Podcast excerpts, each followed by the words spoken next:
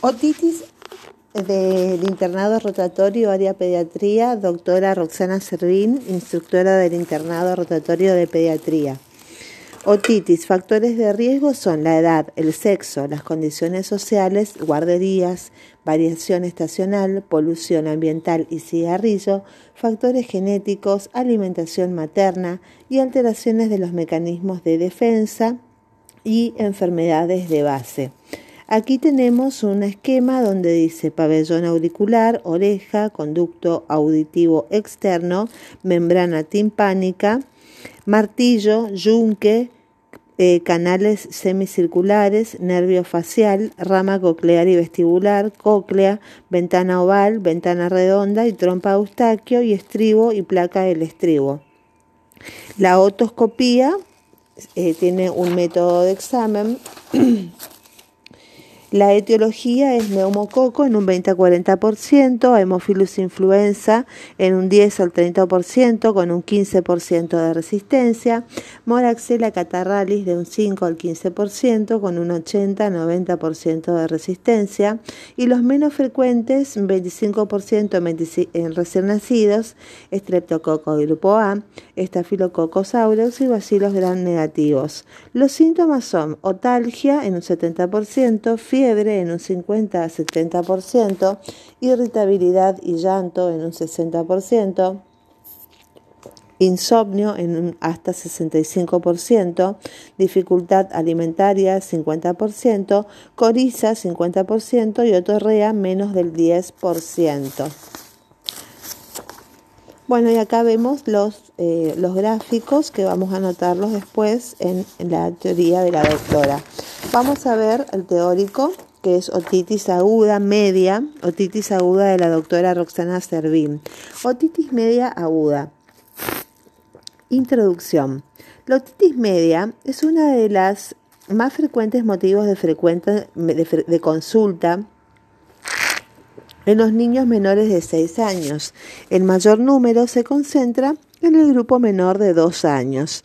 Si bien el diagnóstico clínico no ofrece grandes dificultades, a veces existen fallas por diversos motivos, como inadecuada visualización del tímpano por descamación en el conducto auditivo externo y u obstrucción del cerumen, inadecuada fuente luminosa del otoscopio, escasa experiencia del observador, llanto del niño durante el examen, escasa utilización de recursos más seguros como la neumatoscopía la etiología es habitualmente bacteriana, justificando la antibiótico terapia empírica con drogas que curan los gérmenes más frecuentes sin la necesidad de realizar punción diagnóstica diaria. Los cambios detectados en los últimos años de los perfiles de resistencia in vitro, especialmente para Hemophilus influenza y Streptococcus pneumoniae, implica la necesidad de observarlos eh, la respuesta clínica de los pacientes con los esquemas actualmente recomendados. Por definición, otitis media aguda, OMA, es la inflamación e infección de la mucosa del oído medio de comienzo agudo y con una duración menor de tres semanas. La clasificación otitis media aguda requiere confirmación con otoscopía neumática, exudativa o con derrame sin perforación timpánica o con perforación timpánica con presencia de otorrea.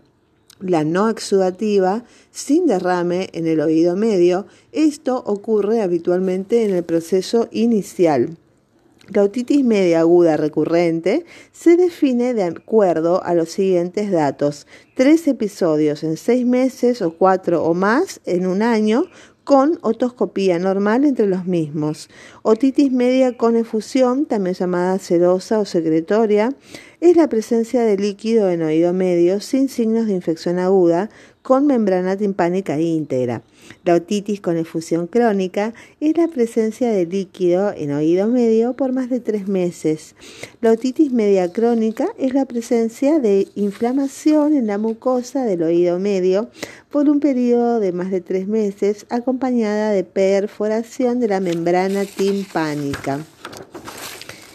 Los factores de riesgo para otitis media aguda son cambios anatómicos como fisura palatina total o submucosa, uso de chupete, antecedentes de otitis media aguda en padres o hermanos, no recibir alimentación de pecho, polución ambiental, concurrencia a jardín, posición prono al dormir, edad entre los 6 y 18 meses, sexo masculino, pobreza, hacinamiento, bajo peso al nacer, menor de 1.500 gramos, Edad gestacional menor a 38 semanas y primer episodio en los primeros meses de vida.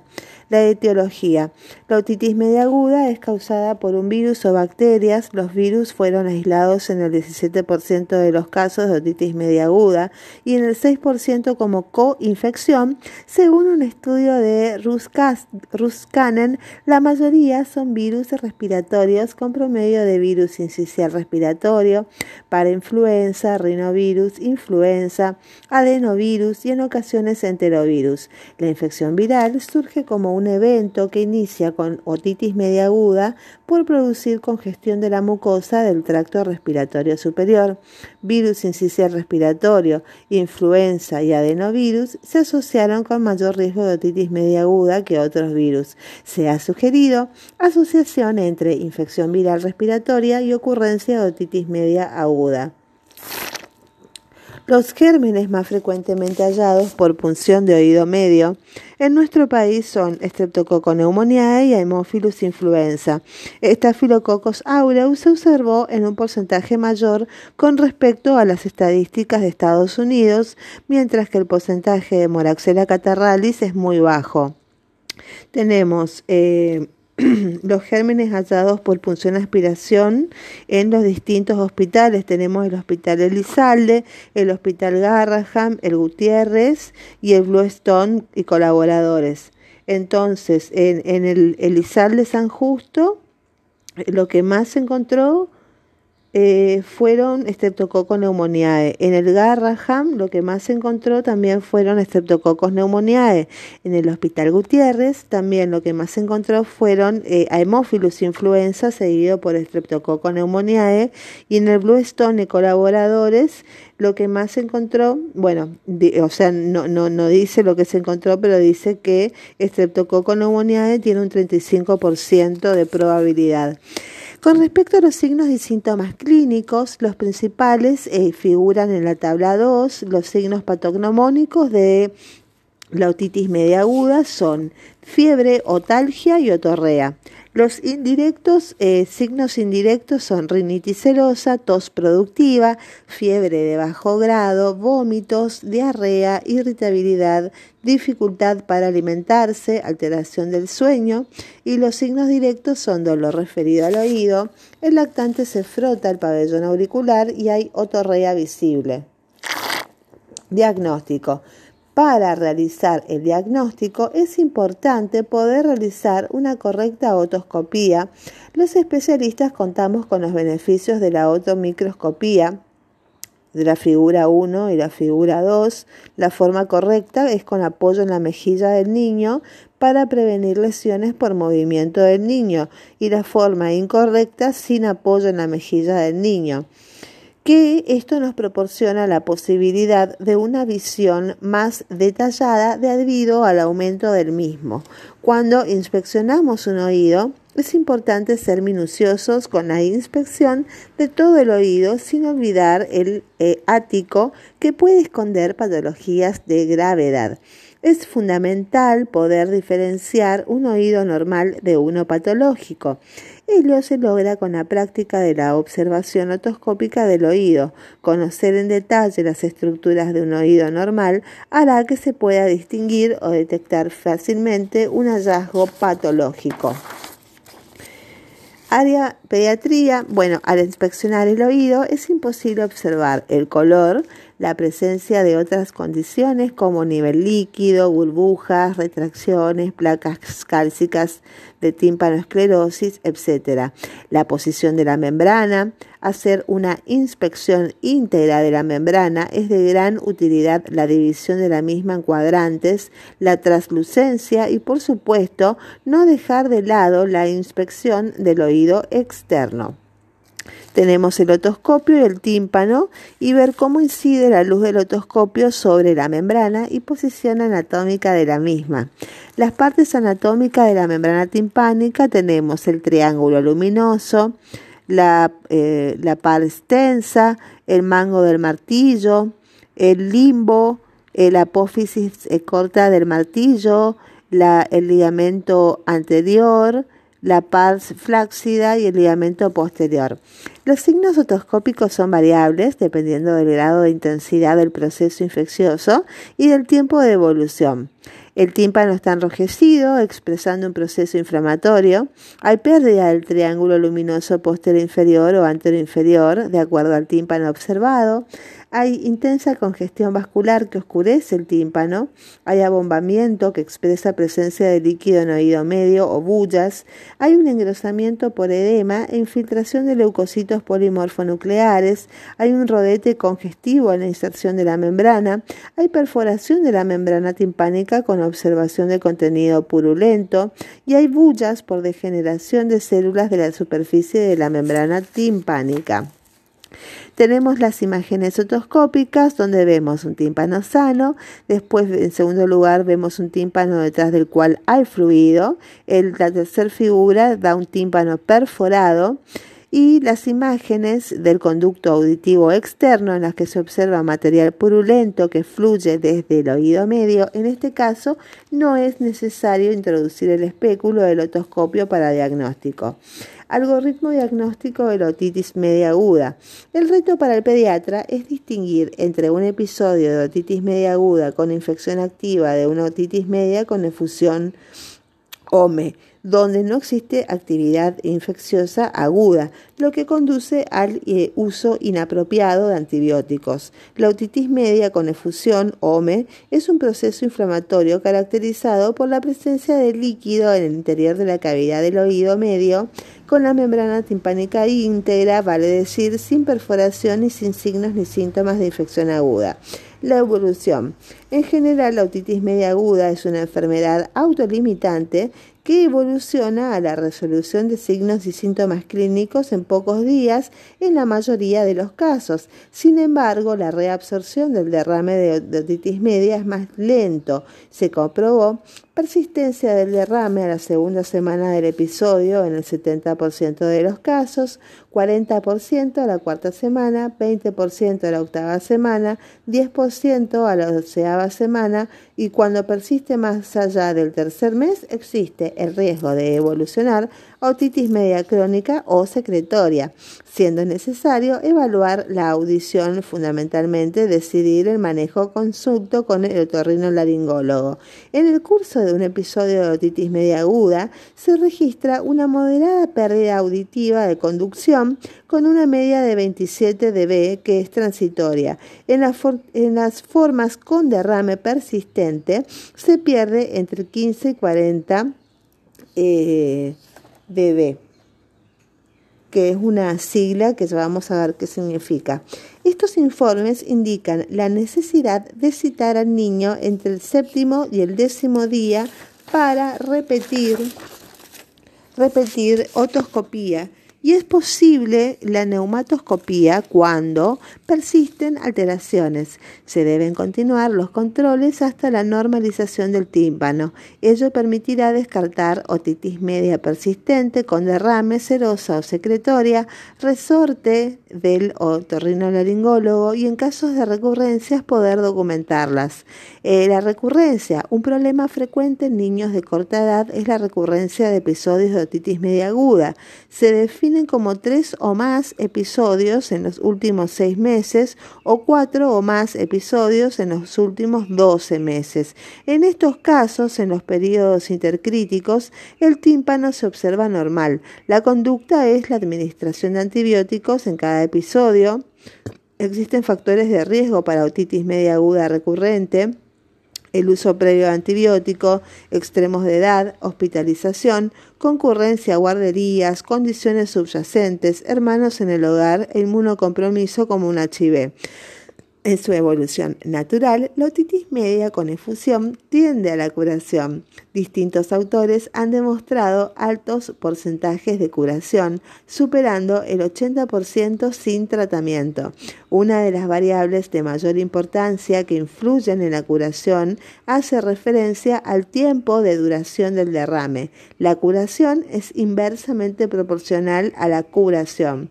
La persistencia del derrame en el interior del oído medio lleva a cambios estructurales de la membrana timpánica como atrofia, placas cálcicas. Ante una membrana atrófica y la presión negativa persistente, aparecen los cambios en la posición de la membrana como bolsillos y atelectasias. Los signos inflamatorios de otitis media aguda si hay fiebre, inapetencia, dolor, irritabilidad y otoscopía patológica, diagnosticamos otitis media aguda y hacemos antibiótico, damos antibióticos. Si hay signos inflamatorios de otitis media aguda, pero no eh, vemos nada en la otoscopía que sea patológico, la neumatoscopía es anormal y hay líquido en oído medio, hacemos diagnóstico de otitis media con derrame, o sea, efusión, y lo dejamos en observación. Ese es el algoritmo eh, diagnóstico de OMA y OME. Tratamiento antibiótico efectivo es amoxicilina 80 a 90 miligramos kilo día en 2 a 3 dosis.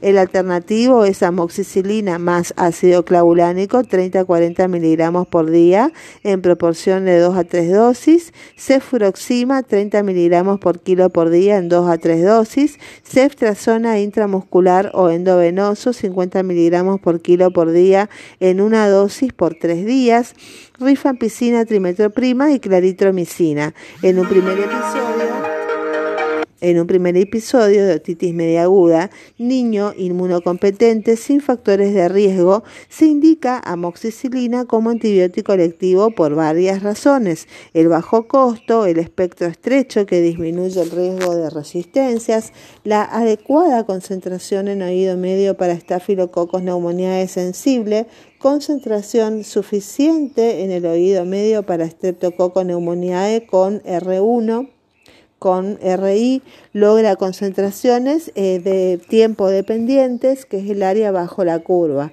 mayores de 40% de la dosis previa, lo que permite la erradicación en la mayoría de las infecciones focales no bacteriémicas. Sin embargo, no es útil para erradicar Streptococcus pneumoniae con resistencia antibiótica con una SIM igual o mayor a 2 microgramos por mililitro. La elección depende no solo del costo, sino también la forma de administración, el sabor y la aceptación de cada antibiótico y efectos colaterales o secundarios, entre ellos especialmente la producción de vómitos y diarreas. La duración del tratamiento es habitualmente de 7 a 10 días, 7 para niños mayores de 2 años o sin supuración y 10 para niños menores de 2 años o con supuración de oído, siendo en el caso de la amoxicilina generalmente 10 días. Si bien se han evaluado tratamientos más cortos, se necesita mayor información. Otros son descongestivos y o antihistamínicos, no están indicados los corticoides. Algunas publicaciones avalan el uso de prednisona de 1 a 2 miligramos por kilo día durante 48 a 72 horas en caso de dolor muy intenso, lo que podría evitar alguna paracentesis, recordando que la gran mayoría de los niños con OMA no requerirán su utilización. Quirúrgico. El porcentaje de pacientes que no curó espontáneamente con el tratamiento médico o se presenta la primera consulta con estadio avanzado de la enfermedad, se le realizará un tratamiento quirúrgico. El tratamiento quirúrgico consiste en realizar una miringotomía, aspirar la secreción del oído medio y colocar un tubo de ventilación que permanecerá en el oído hasta su eliminación espontánea. El lugar de colocación del tubo de ventilación en un hemitímpano anterior para promover un mayor tiempo de duración del mismo. En casos de adenoides obstructivas se realizará la adenoidectomía con el mismo procedimiento. La AAP elaboró recomendaciones para el manejo de niños desde los dos meses hasta los 12 años de edad con otitis media aguda no complicada. 1. Confirmar primero el diagnóstico de otitis media aguda. 2. Calmar el dolor como primer medida con ibuprofeno y si es necesario analgesia total con benzocaína. 3. Se recomienda tratar con antibióticos todos los casos menores de 6 meses y observación expectante en los siguientes casos. Los niños mayores de 6 meses hasta los 2 años cuyo diagnóstico de otitis media aguda es incierto cuando son formas leves o moderadas sin factores de riesgo, existe comunicación fluida con la familia y cuando son mayores de dos años con enfermedad no severa. El seguimiento. Los síntomas habitualmente mejoran a las 48 a 72 horas de iniciado el tratamiento adecuado, por lo tanto se sugiere hacer un control en forma personal o telefónica. A los 10 o 14 días se evalúa clínicamente con otoscopía. Si está curado, se le da el alta presenta mejoría clínica, pero no por otoscopía, preferentemente neumática, y muestra persistencia de líquido, hay que considerar la posibilidad de fallo terapéutico y controlar mensualmente durante tres meses. La profilaxis, hay indicación de otitis media aguda recurrente, antibióticos, amoxicilina 20 miligramos kilo día, trimetroprima sulfametoxazol 10 miligramos kilo día, una toma diaria. La duración es de 2 a 6 meses. Se demostró que la quimioprofilaxis, eh, aún en discusión, sería la primera alternativa para prevenir las recurrencias conjuntamente con el asesoramiento para modificar los factores de riesgo. Las complicaciones tenemos otitis media aguda, recurrencia o persistencia, complicaciones intratemporales como mastoiditis, laberintitis, petrocitis, parálisis facial, las complicaciones intracraneales como absceso extradural, absceso subdural, absceso cerebral, meningitis, tromboflebitis de seno sigmoideo. En la era post-antibiótica, las complicaciones disminuyeron a menos del 3%. Las intracraneales se asocian con un tercio de los casos a otitis media supurada crónica. La TAC, tomografía axial computada, y la resonancia nuclear magnética son de utilidad para el diagnóstico. Conclusiones. La otitis media, la eh, exudativa, OME, es una patología muy común en la infancia producida por una disfunción de la trompa de Eustaquio. Se caracteriza por la presencia de líquido en el interior de la cavidad. El síntoma fundamental es la hipoacusia conductiva que generalmente es reversible. La otomicroscopía nos permite realizar una minuciosa observación del tímpano. Los estudios audiológicos nos confirmarán el diagnóstico. Los pacientes que no se curan espontáneamente realizarán tratamiento médico y los que aún no se curaren se someterán al tratamiento quirúrgico. Es una patología silente, no menospreciar las inquietudes de una madre en relación a la audición de su hijo, ya que esa puede ser la forma de diagnosticar, entre otras, la otitis media exudativa, precursora de la, del colesteatoma. La otitis externa. La otitis externa como causa de atención en el servicio de urgencias o en la consulta de atención primaria es muy frecuente teniendo como síntoma principal la otalgia. Clasificamos de forma simple la otitis externa en bacterianas y no bacterianas. Dentro de las externas bacterianas tendremos la circunscrita o forúnculo del conducto auditivo externo y la difusa. Dentro de la difusa tendremos formas especiales como la otitis externa maligna. En cuanto a las no bacterianas tendremos a las micóticas y las víricas, dentro de las cuales incluiremos la meningitis bullosa, aunque no, no sea estrictamente una afectación del conducto auditivo externo. La definición de otitis externa sería como su propio nombre indica la inflamación de las porciones más externas del aparato auditivo. Esto es principalmente conducto auditivo externo y por extensión a las diferentes zonas del pabellón auricular. En la exploración del oído tenemos inspección y palpación auricular, iniciar la inspección en la cara externa del pabellón auricular, cara posterior, región mastodia y por último infraauricular. Debemos siempre retirar los cabellos en busca de lesiones dermatológicas y para facilitarnos el acceso para realizar una exhaustiva inspección. Posteriormente procederemos a la palpación auricular y comenzaremos con trago retroauricular, infraauricular, punta de la mastoides y articulación temporomandibular. Clasificación: otitis externa bacteriana circunscrita. La otitis externa bacteriana circunscrita no es más que la infección de un folículo piloso de los pelos que presenta el conducto auditivo externo. Cae en su tercio más externo. Trago. El motivo de consulta del paciente es la otalgia que aumenta en relación a la presión de la zona del forúnculo. A la exploración se aprecia una tumoración de aspecto inflamatorio que suele asentar de preferencia en la cara anterior inferior del conducto auditivo externo y en la que a veces se aprecia contenido purulento en su interior. Fluctúa a la palpación. Es frecuente la aparición de adenopatías satélites pre y retro o auriculares para su diagnóstico tan solo es preciso la exploración clínica. La etiología es clásicamente estafilocóxica.